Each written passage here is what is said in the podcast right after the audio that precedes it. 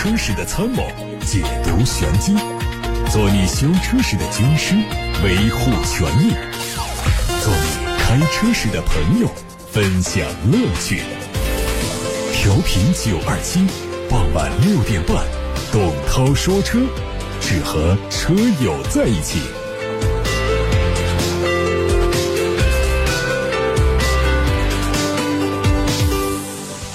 各位晚上好，欢迎来到今天的董涛说车时间。大家关于买车、选车、用车的提问，现在可以发布到直播间来。提问的方式是打电话给呼叫中心八六八六六六六六这个号码，还可以通过董涛说车微信公众号或者是董涛说车的微博留言。我们先看今天的新闻：梅赛德斯奔驰刚刚宣布说，旗下的两门。两座敞篷跑车 SLC 二六零典藏版上市了，售价是五十万八千八。它是作为 SLK 或者叫 SLC 系列车型的收官之作。外观上呢，看到了这款典藏版和普通版是一样的，不过因为它的车型很特殊，它用了独特的黄色的油漆。动力部分呢，用的是 2.0T，传动方面是九速的自动变速器。官方说零百加速时间6.7秒钟。还要看看保时捷，保时捷中国日前根据缺陷汽车产品召回管理条例和缺陷汽车产品召回管理条例实施办法等要求，向国家市场监督管理总局备案了召回计划。从8月26号开始，召回部分卡宴、帕拉梅拉。总共有五万七千多辆。这次召回范围内的车辆，因为变速箱换挡拉线衬套的耐久性能不足，换挡拉线可能从固定的位置松脱，导致驾驶员无法挂入正确的档位。当驾驶员挂入 P 档停车的时候，如果没有施加驻车制动，极端情况下车辆仍然可能发生移动，不能排除造成人员受伤或者车辆发生碰撞的风险，存在安全隐患。保时捷。海外媒体说。雷克萨斯将在今年十月底开幕的二零一九年东京车展上展示一款电动概念车。新车会基于 e-TNGA 架构来打造，可能是一款两厢小型车。它的量产版可能将是丰田计划在明年之前共同推出的十款电动车之一。据透露，这个车的量产版可能会诞生于丰田和斯巴鲁合作开发的电动汽车平台。最近进口全新沃尔沃 V60 已经到达了香港，预计它距离进入到内地销售不远了。它基于 SPA 架构，最早在去年二月份海外首发过。动力方面用的是 2.0T，有三款动力，T5、T6 是燃油版，T6T6 还有一个插电混合动力版本。全新 V60 是可以扩展的平台架构打造的产品，设计语言当中有标志性的雷神之锤式的前大灯组，还有维京之斧式的尾灯，都非常具有辨识度。全新的 V60 轴距是目前国内在售中型旅行车当中最长的，并且更加扁平化，很像 V90。外媒说，日产汽车研发的新款汽油发动机热效率达到了百分之四十五，创下了新的纪录。根据外媒说法。日产将从明年开始生产这种节油的发动机。新发动机主要是用作给电池充电，而不是向轴传递驱动力矩。日产普通发动机的最高转速大概是六千转左右，这款发动机的最高转速呢就只有四千转，因此更容易提高热效率。国内媒体说，一汽大众捷达品牌的第一款紧凑型 SUV 捷达 VS 五在一汽大众成都分公司的汉装车间已经下线了。根据此前的报道，新车会在七月十八号起接受预定，在九月份正式上市。这是目前捷达品牌已经发布的三款新车当中最先上市的车。动力方面用的是一点四 T，匹配的变速箱不是双离合，是爱信公司的六速手自一体。底盘方面，前麦弗逊，后多连杆。福特中国产品创新副总裁刘约海在福特。野马的漂移传奇日当中提到，公司未来新能源和智能网联汽车规划非常的强大。他说，未来三年，福特将在中国建立新能源汽车研发中心，并推出超过十款电动汽车。在刘约海发布公开言论只有几个小时之后，福特官宣，将联手大众汽车共同注资自动驾驶汽车技术平台。除此之外，福特还将使用大众汽车的 MEB 电动化的平台，为欧洲市场设计制造至少一款纯电动汽车。看长安。有媒体从长安汽车官方获得了全新 CS 五五的局部轮廓图，外观变化很大，预计在今年的第三季度亮相，年底上市。动力方面用的是现款的1.5升涡轮增压，传动方面是六速的手动挡或者是自动挡。相较于上一代新车采用分体式的大灯和机舱门平齐的设计思路，使前脸的造型更加舒展。前大灯在配置方面也有不小的提升，内侧的灯由此前的单 LED 灯管升级成纵向的矩阵灯组。车的尾部采用是贯穿式光带尾灯，双闪灯整合在两条狭长的 LED 刹车灯当中的间隙部位，降低了视觉中心效果。看小鹏。二零一九年第二批中国新车评价规程测试结果发布了，也就是 CNCAP，小鹏 G 三以综合得分百分之九十二点二获得了五星评价，成为二零一八版 CNCAP 测试规则发布之后第一批参与测评并获得五星评价的纯电动汽车。同时，在综合得分率和成员保护、行人保护、主动安全分项得分当中，都位于纯电动汽车的第一名，获得了全满贯。测试的车型是2019款的小鹏 G3 智享版，其中成员保护分项得分率是百分之九十六点五，行人保护分项得分率是百分之七十点三四，主动安全分项得分率百分之九十四点零九。最后看到的是奔腾，日前在长春汽车博览会上，一汽奔腾正式发布了旗下最新小型 SUV 奔腾 T33。这是奔腾 T 系列的全新成员，采用最新的家族式设计语言。动力方面是 X40 上的那款1.6升的自然吸气，在变速箱方面是爱信的六速手自一体。外观方面是点阵式中间格栅，层次感很丰富，长宽高分别是4米3、1米7、8、1米6、8，轴距2米6。内饰方面是采用了环、薄、轻、悬的设计理念，整体上非常高档。而在中控台上还能看到全液晶仪表盘和十点二五英寸的悬浮式中控屏。好，以上是今天的汽车资讯。各位正在收听到的是董涛说车直播。大家关于买车、选车、用车的提问，现在可以发送到直播间来，拨打电话零二七八六八六六六六六留言，还可以通过董涛说车微信公众号或者是董涛说车微博留言。我们今天首先还是看到来自微信公众号的后台问题。大热天的中午一启动啊，这个车子就把空调打开了。这个起步的时候我就听到很大的、呃很刺耳的像擦地板的这种声音。他问是哪儿出了故障吗？是刚启动不能马上开空调吗？这个这么热天怎么可能启动不开空调呢？呃，你这肯定还是皮带啊哪儿是有问题的。那么这个老式汽车的空调呢，是依靠发动机的皮带来驱动压缩机，呃，导致这个空调的性能啊不稳定，使用寿命不长，而且故障率比较高。现在大部分的中级、高级轿车呢，空调系统啊是直接用电来驱动的。那就是发动机带动发电机，把电能储存在电瓶，然后从电瓶向空调系统供电来运行。所以这样来说呢，就提高了空调的制冷效率，也减少了故障率，让这空调系统的运作呢更加的稳定一些。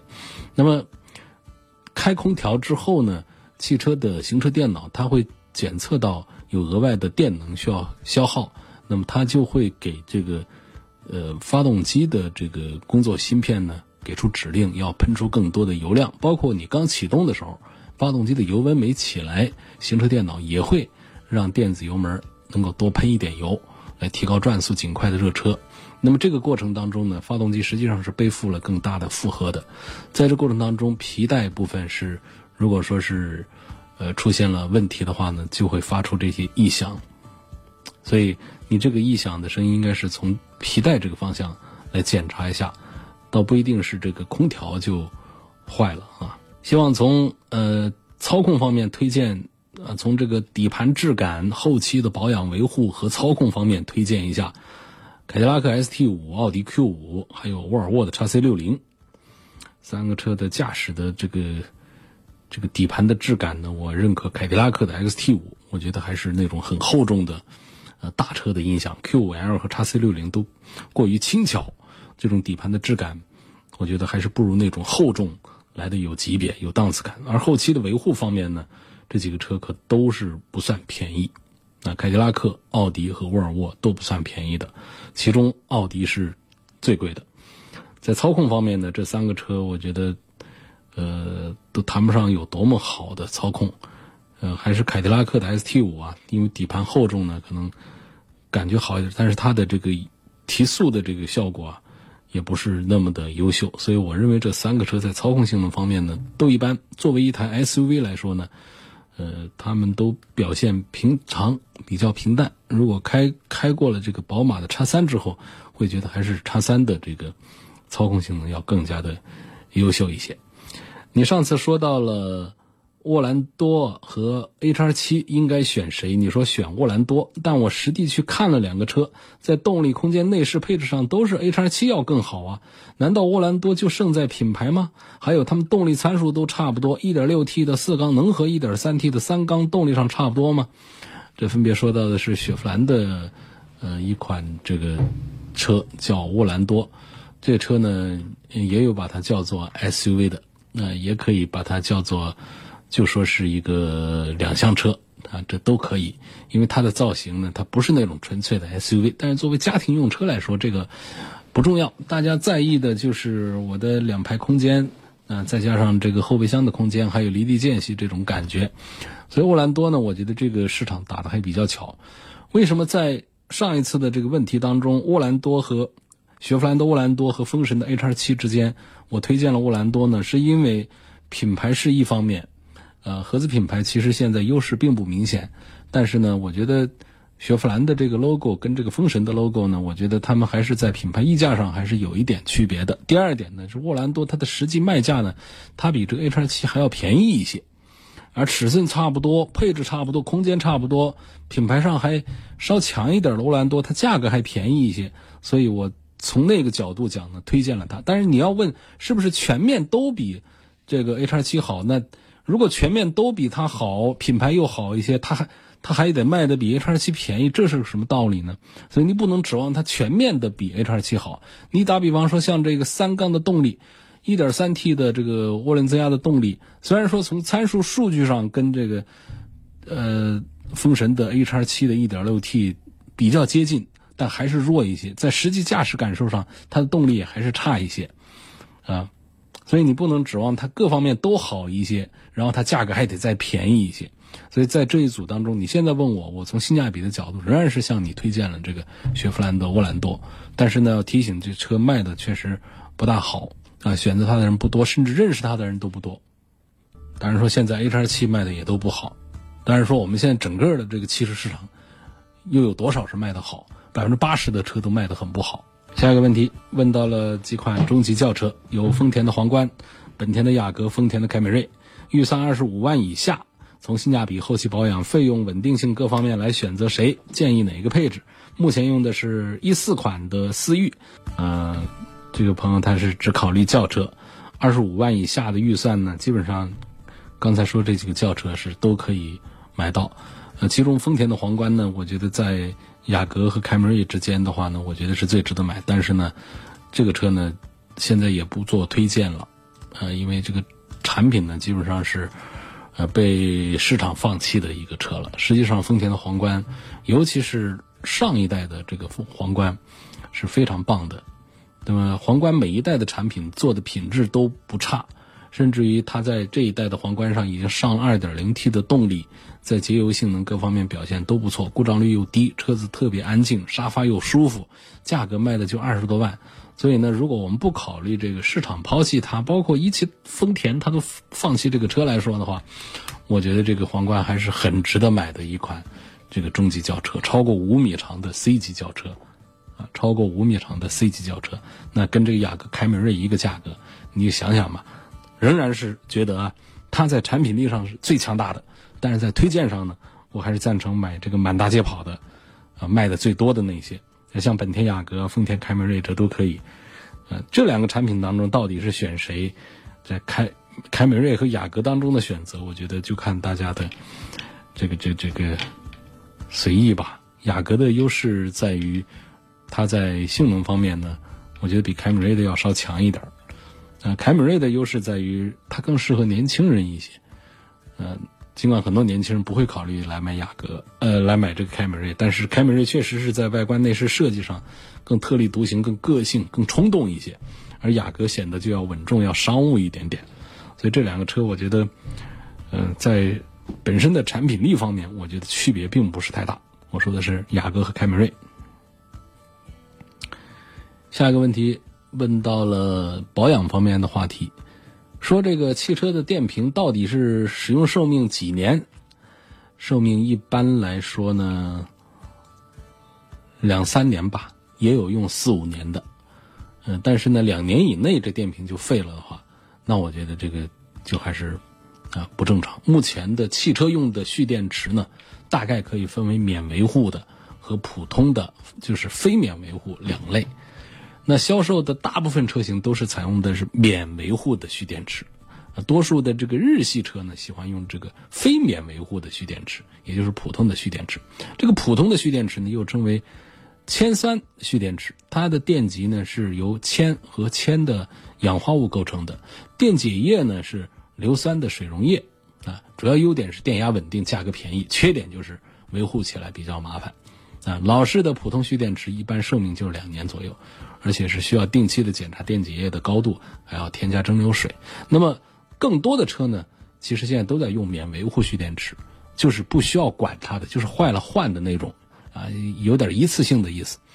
那么它在使用寿命之内呢，基本是不需要补充蒸馏水的，而且它还具有耐震呐、耐高温呐、体积小啊、自放电小等等这样的一些特点。当然，相对讲呢，这种免维护蓄电池呢，它的售价也会比普通的蓄电池贵一些。那使用寿命的话呢，我们可以把它建议多个一年啊，说个三年左右来说。那么从使用和保养的角度来讲呢，不管你车上装的是免维护的蓄电池还是普通的蓄电池，正常用个两三年应该不是问题。用的省的话，三四年，也听说用到五年的啊都有。行车里程呢也就六到九万公里，为什么还有一个里程呢？这这跟它的打火次数是有关系。包括我们行驶当中呢，它是一个各种车用电器在耗电的过程，电瓶都是在工作状态。这其实六到九万公里这么一个公里数呢，也是在表达。它的一个使用的时长，呃，如果说我们没有感觉到充不进去电，或者说感觉没有感觉到启动机就是汽车打着发动的时候呢，要的时间比较长，一般的钥匙一靠上去，当当当，马上就响了，就很有劲儿。打上去的时候，当当当当，半天才响起来，这个差不多就是电瓶没劲儿了。呃，那么这种情况下呢，我们需要呃，首先是给电瓶充一下电。啊充个十多个小时，呃，看一看，呃，还不行，然后一一段时间又不行了，然后你看公里数也达到了个，呃，这个五六万公里以上，然后用的时间呢也到了两三年以上，而且我们确定发电机也没有故障，这时候就需要考需要考虑换一个电瓶了。而这个电瓶呢，它还讲两个季节，一个是冬天的时候呢，它怕冷，在夏天呢还怕热。我们发动机舱里头多高温度啊？就算没有这个发动机在那儿工作，放在太阳底下暴晒的一个铁盒、铁壳子，一个引擎舱里头，这个温度都可能达到六七十度。然后发动机那儿本身还还有散热，所以到个七八十度那都是很正常的。那么电瓶能不能耐受呢？那就要看品牌，有的有的电瓶它耐受程度就比较差，到了夏天天气一热，电瓶就趴窝，表现出来特征就是。刚刚充满电，它又不行了。一种特征表现就好像是电瓶的这个寿命到了一样，你把它拔出来看，它都有鼓包啊等等这样的一些情形。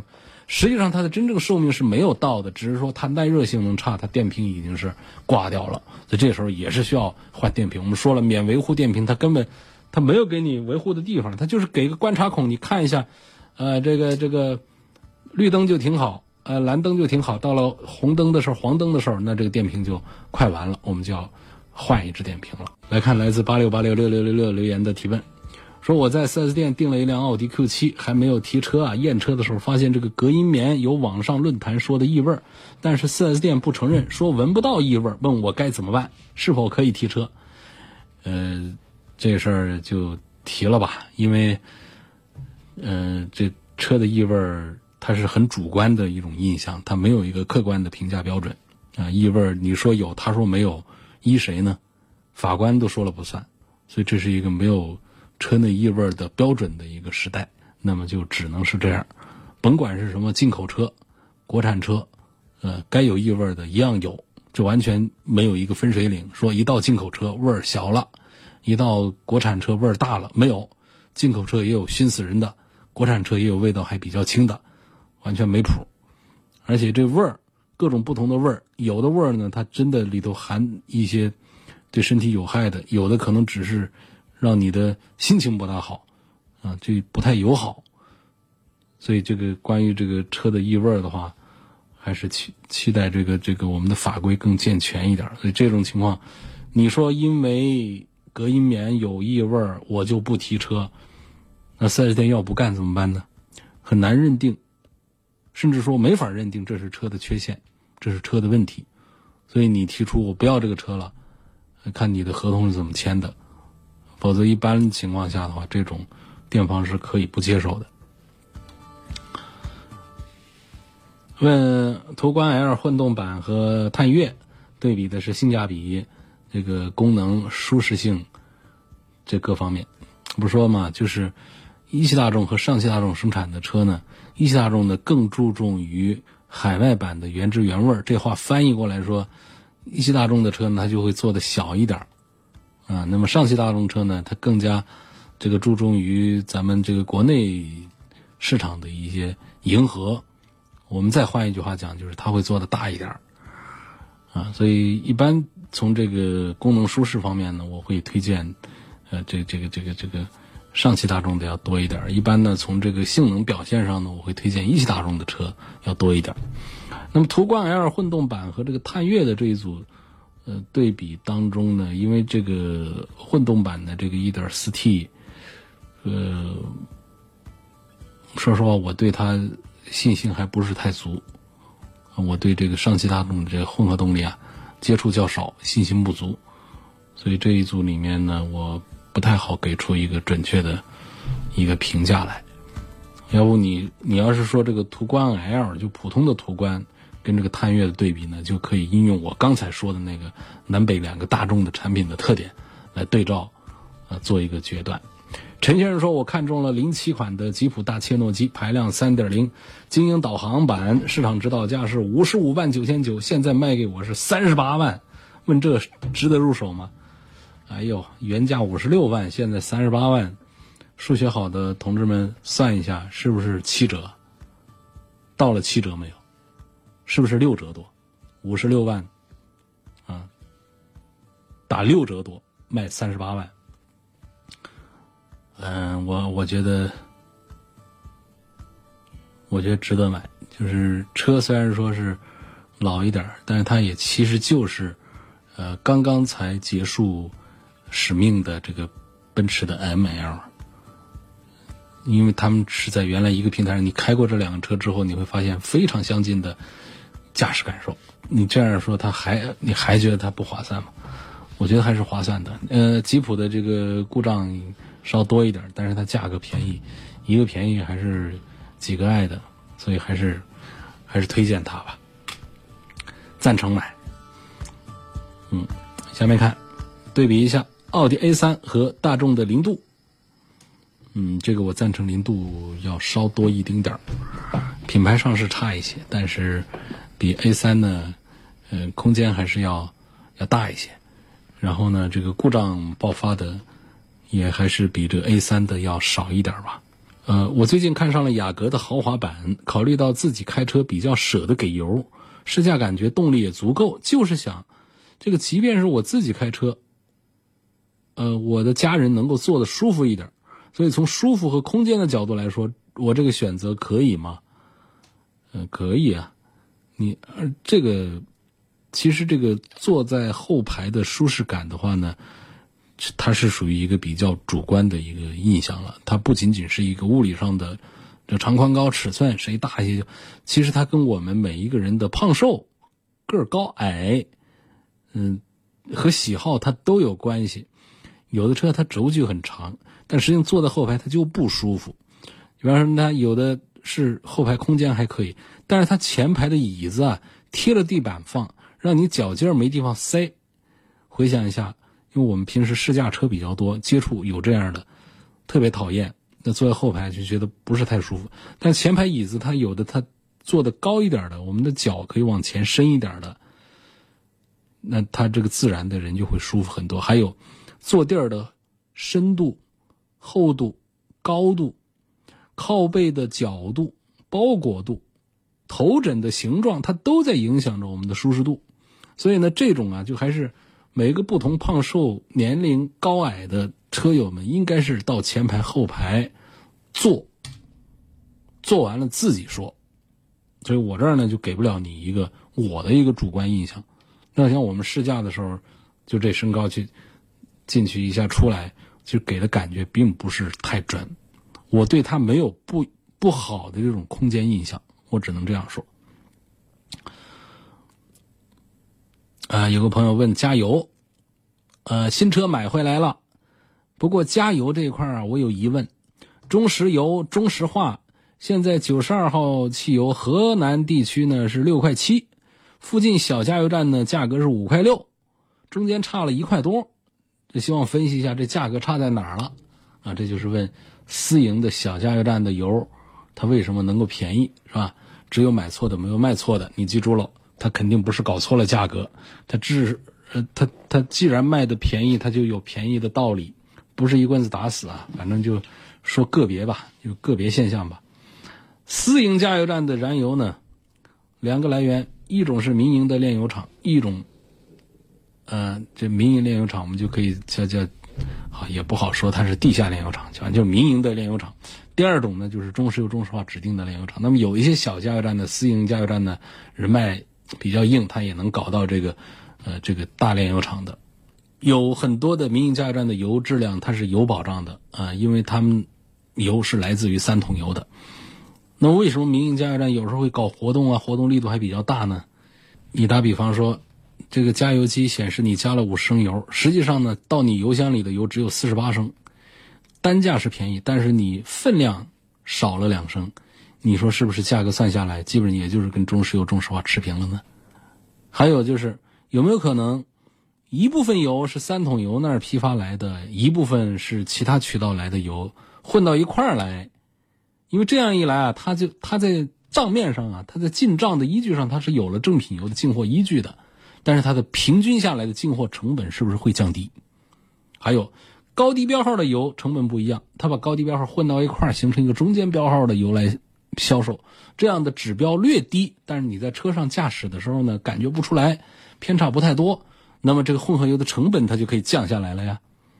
啊，再就是还有一些加油机上可以动一些精度的手法来降低成本，啊，等等，好吧，大家就自己去领会吧。感谢各位收听和参与晚上六点半钟到七点半钟的董涛说车。错过收听的，可以通过董涛说车微信公众号，或者是通过蜻蜓 FM 或者是喜马拉雅等平台收听。那么还有更多的提问呢，可以通过蜻蜓、喜马拉雅留言，通过微信公众号留言，或者是通过微信小程序梧桐车话来找到董涛说车向我提问。